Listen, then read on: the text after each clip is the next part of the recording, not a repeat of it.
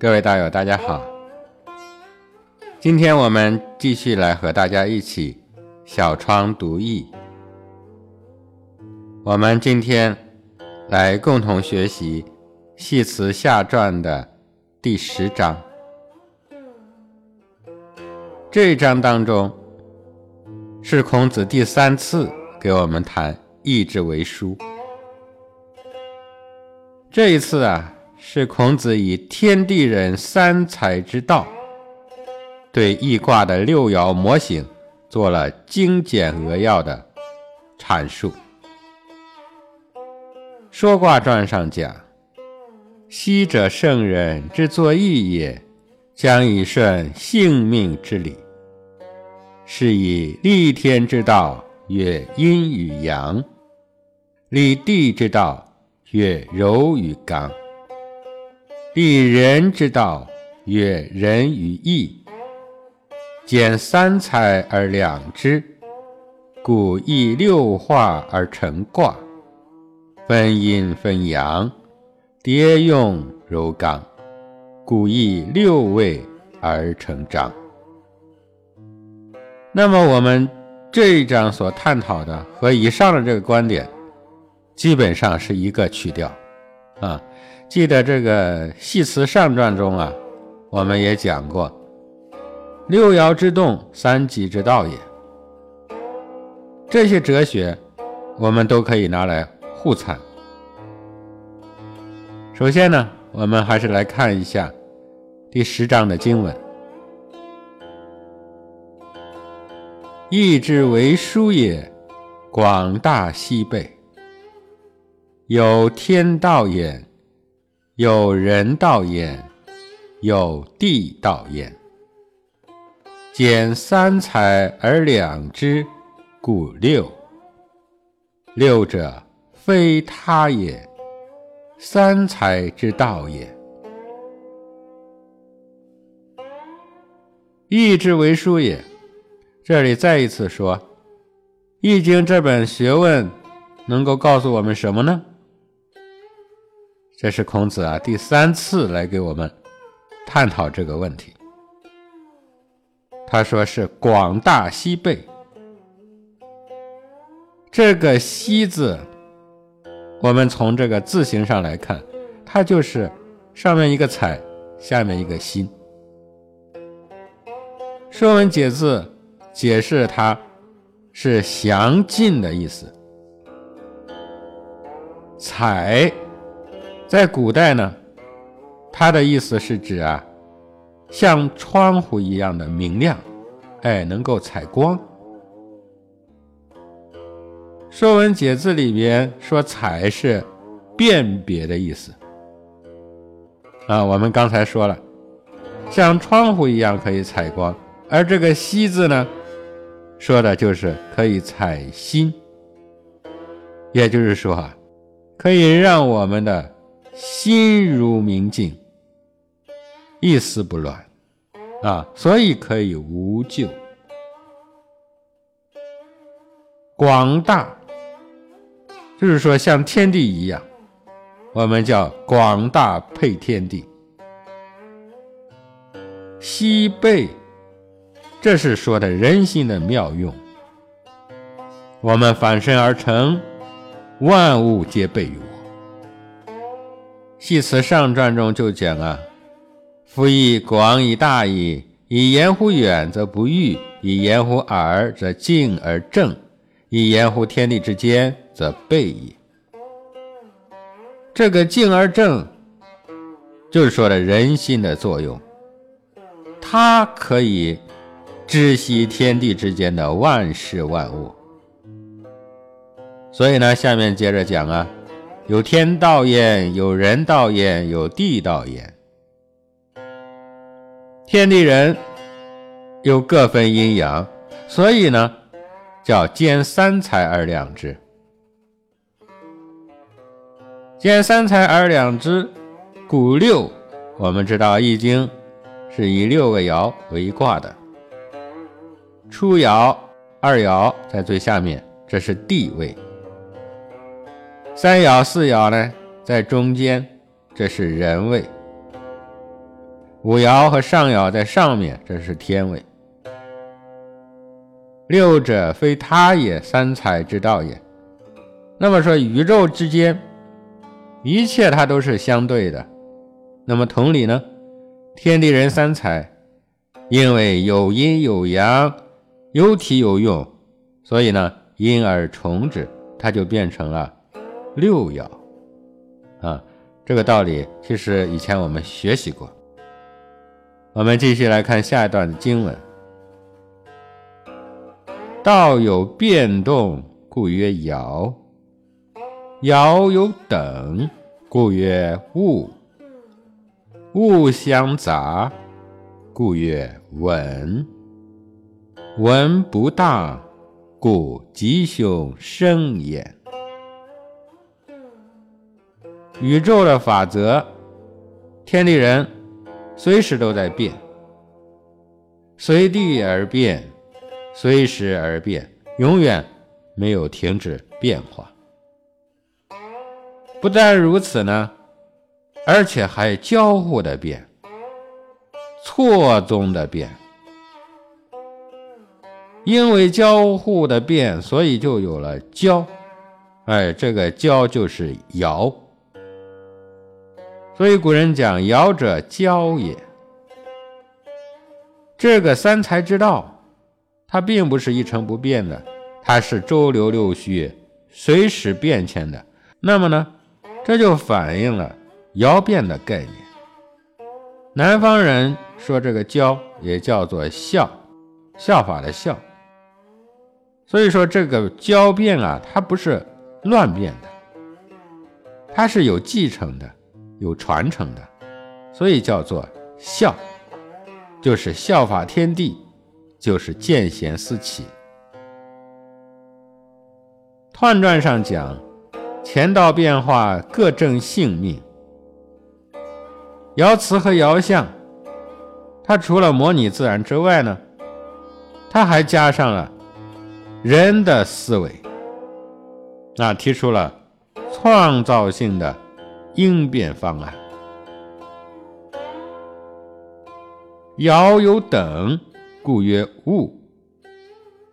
这个变动之间呢，它就划分出来了等级啊，有了等级等地，就有了这个东西在，那这个就叫物啊。这个物呢，包括了物质的、物理的等等的一切。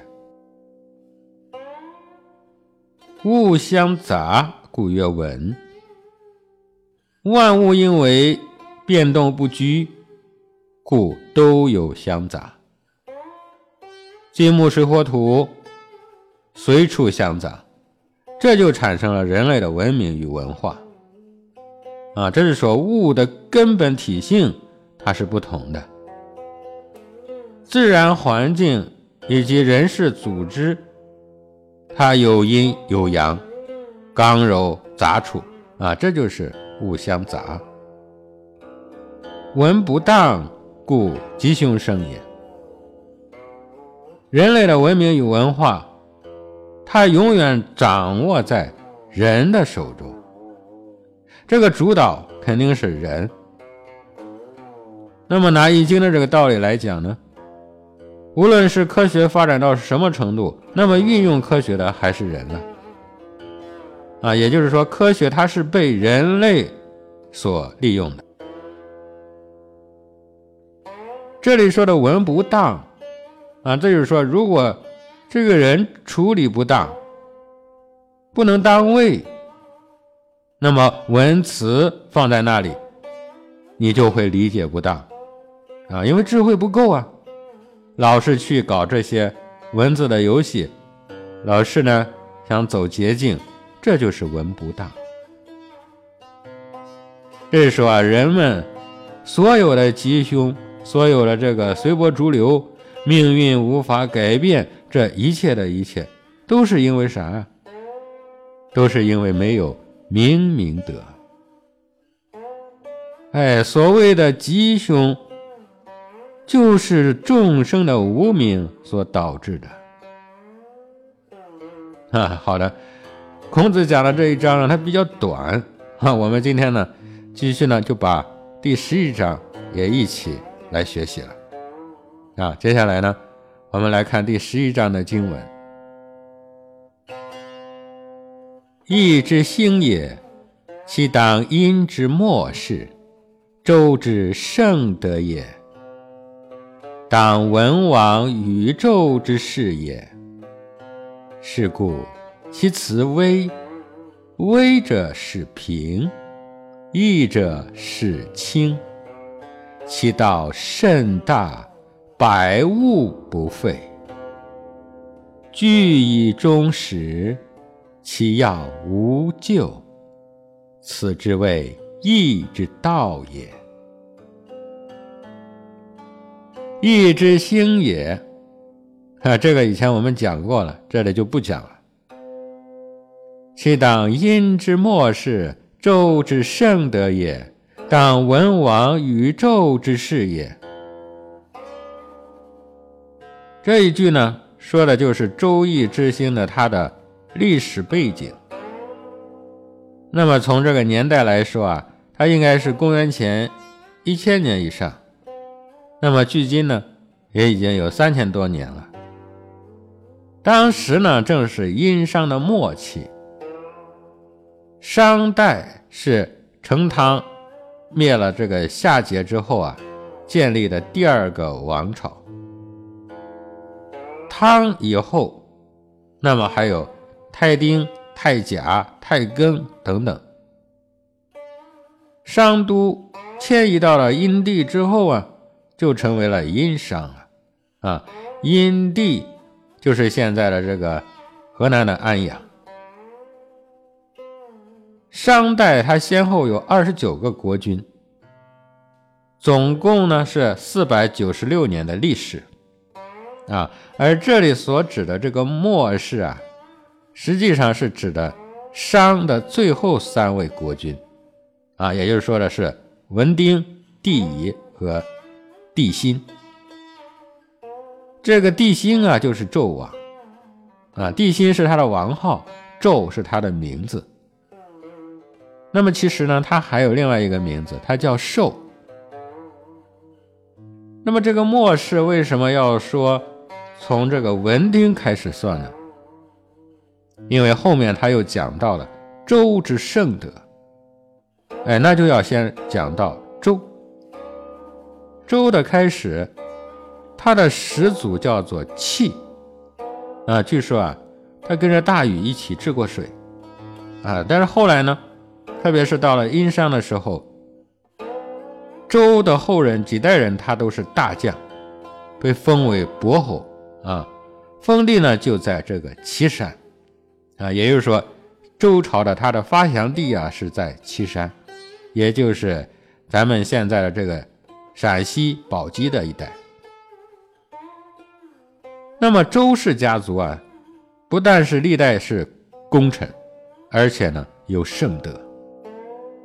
他们历代的祖训就是礼贤下士，泽及百姓，所以他们得到了四方诸侯的拥戴。但是也正是因为这样，这个伯侯从文丁的时期就兴盛起来了。但是文丁害怕他壮大呀，所以就捕杀了这个季历。所以这里所谓的这个末世啊，要从文丁这个时候说起。那么周文王啊，他姓姬，名昌，叫姬昌。文王这个封号，实际上呢是他的儿子周武王，他推翻了这个殷纣王之后，建立了西周，然后给他追封的。哎，大概呢就这么一段历史。孔子研究《易经》，就认为，《易经》的学问最发达的时候，也就是殷朝末年、周朝革命的时候。那么，《易经》呢，又是文王坐牢的时候的著作啊，因此呢，才叫《周易》啊。我们就把这个背景啊，简单的给大家介绍一下。接下来呢，我们还是继续来看下面的经文。是故其辞微。是故，哎，这就是接着上一段我们谈到这个历史的背景来说的。其辞微，这句话再次提到了《周易》的忧患意识。微者使平，这是说懂得了身处险境，戒慎以对，便可以平安度过。这个平就是平天下，平天下就是孟子讲的“迎客而后进”。啊，他的意思是说啊，这个泉水遇到了坑洼，要充满之后才能继续往前流动。啊，这就是比喻我们这个修行应该步步落实，不能够只图虚名。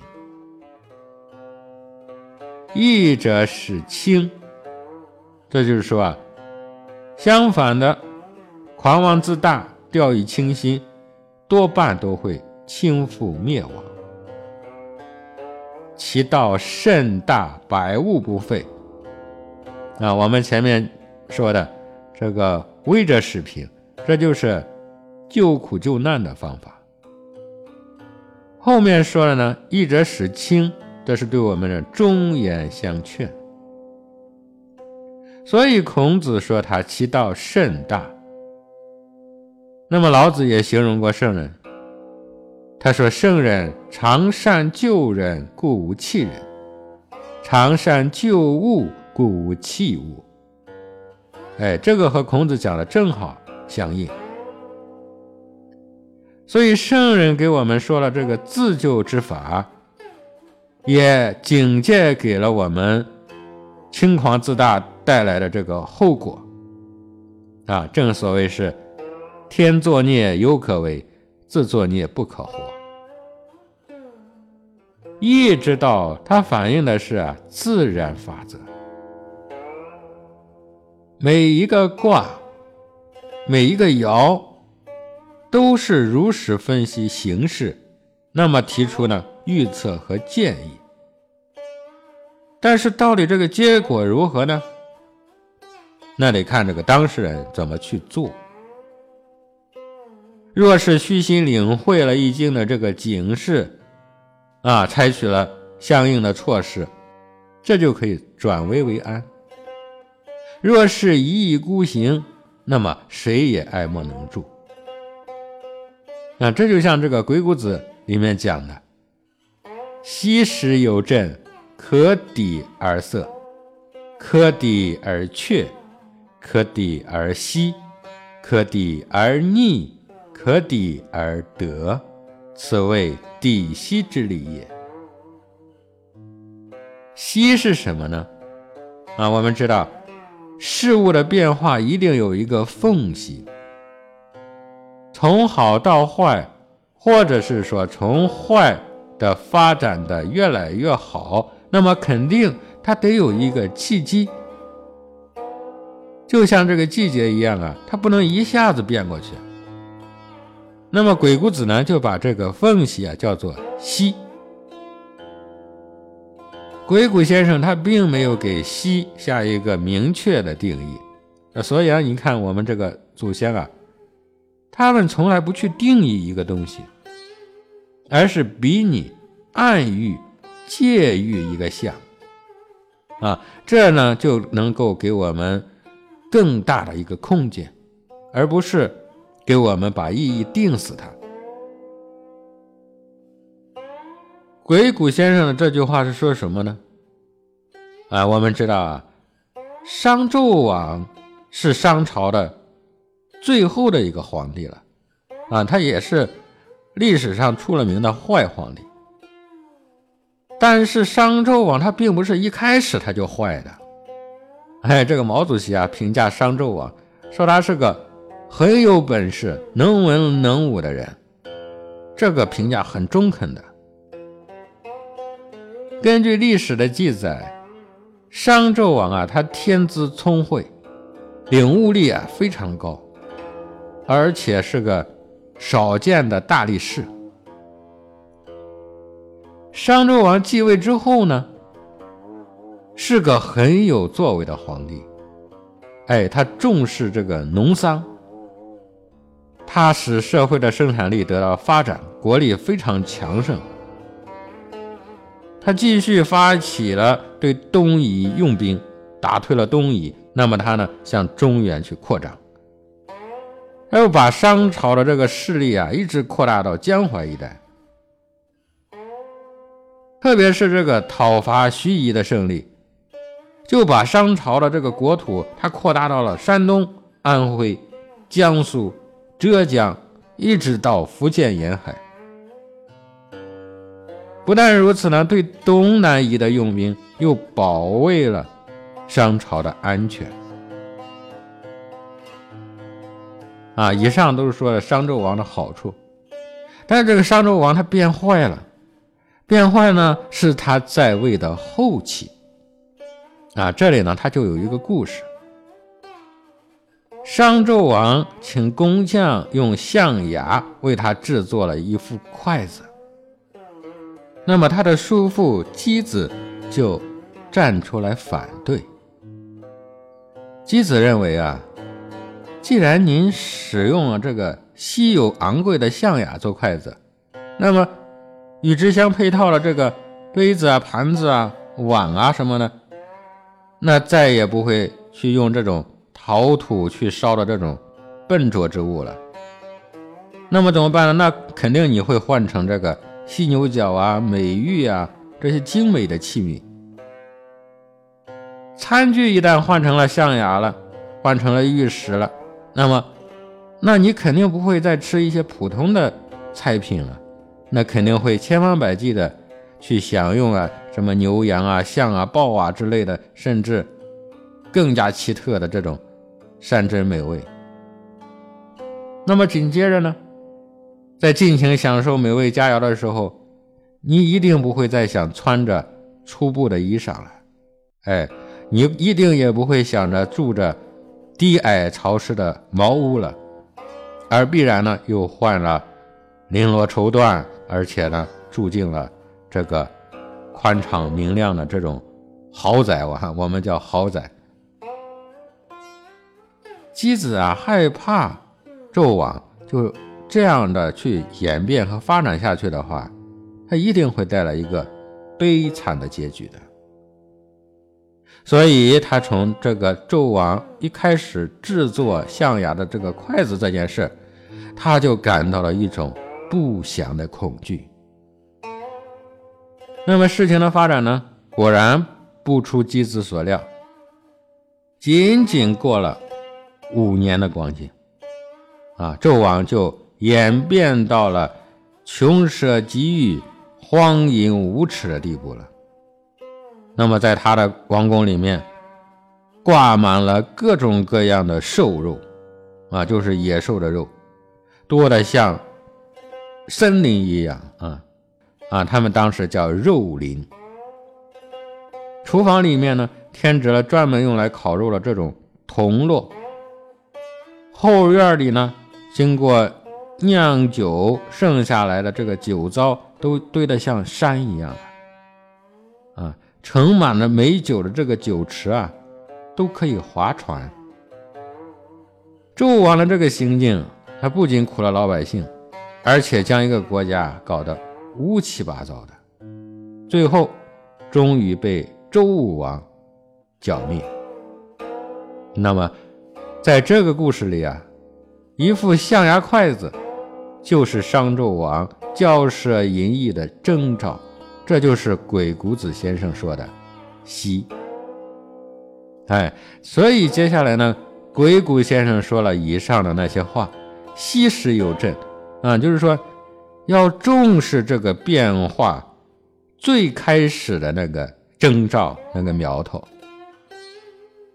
从这个征兆、这个苗头的地方去抵。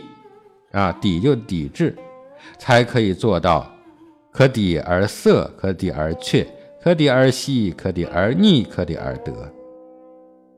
这是最省力的办法，也是以最小的代价换取最大的收益的办法。所以呢，《易经》给我们展现的是生生灭灭，而又灭灭生生。微使平，易使清，这个完全合乎自然之理。啊，这就像《系辞上传》的第四章我们讲到的一样，范为天地之化而不过，曲成万物而不已。啊，这就是本章的主题，其道甚大，百物不废。那么最终，孔子给我们做了一个总结。啊，他讲啊，据以终始，其要无咎。此之谓义之道也。谨慎忧患，内以修行，外以行事，居中约束，以期待无咎。居以终始，就是说这个忧患的意识啊，咱们要贯穿终始，哪个时候都不可以掉以轻心。这就像《小雅》里面的句子啊，“战战兢兢，如临深渊，如履薄冰。”啊，就像庄子讲的一样，“谨慎能补千秋蝉，小心驶得万年船。”这个“其要无咎”，就是说您抓住了这一条，就可以做到无咎了。这就是义之道。那么这一章，总体来说，就是度一切苦厄的秘诀。因为孔子讲到了百物不废，这就是各尽其性的秘诀是什么呢？哎，我们总结来说，就是居安思危。我们来看我们国家的这个国歌。啊！义勇军进行曲，国歌里面的其中一句就是“中华民族到了最危险的时候”。然而，抗日战争胜利了，解放战争也胜利了，中华人民共和国成立了六十多年了。那么，这句话为什么还是没有改变呢？我们还有什么危险呢？啊，直到现在我们还是唱这歌词，这就是居安思危，方可以百物不废。世世代代，从始至终，都不能够丢掉这个东西啊，这是真理啊。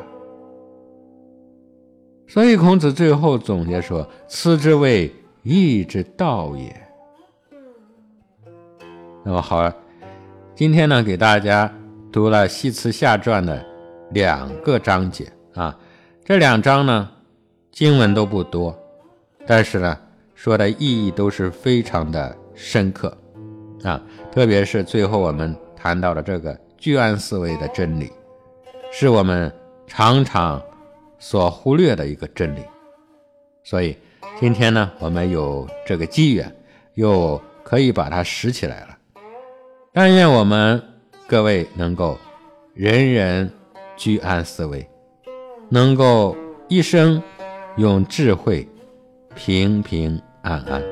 好的，各位道友，今天我们的探讨就暂且说到这里，我们下期再会。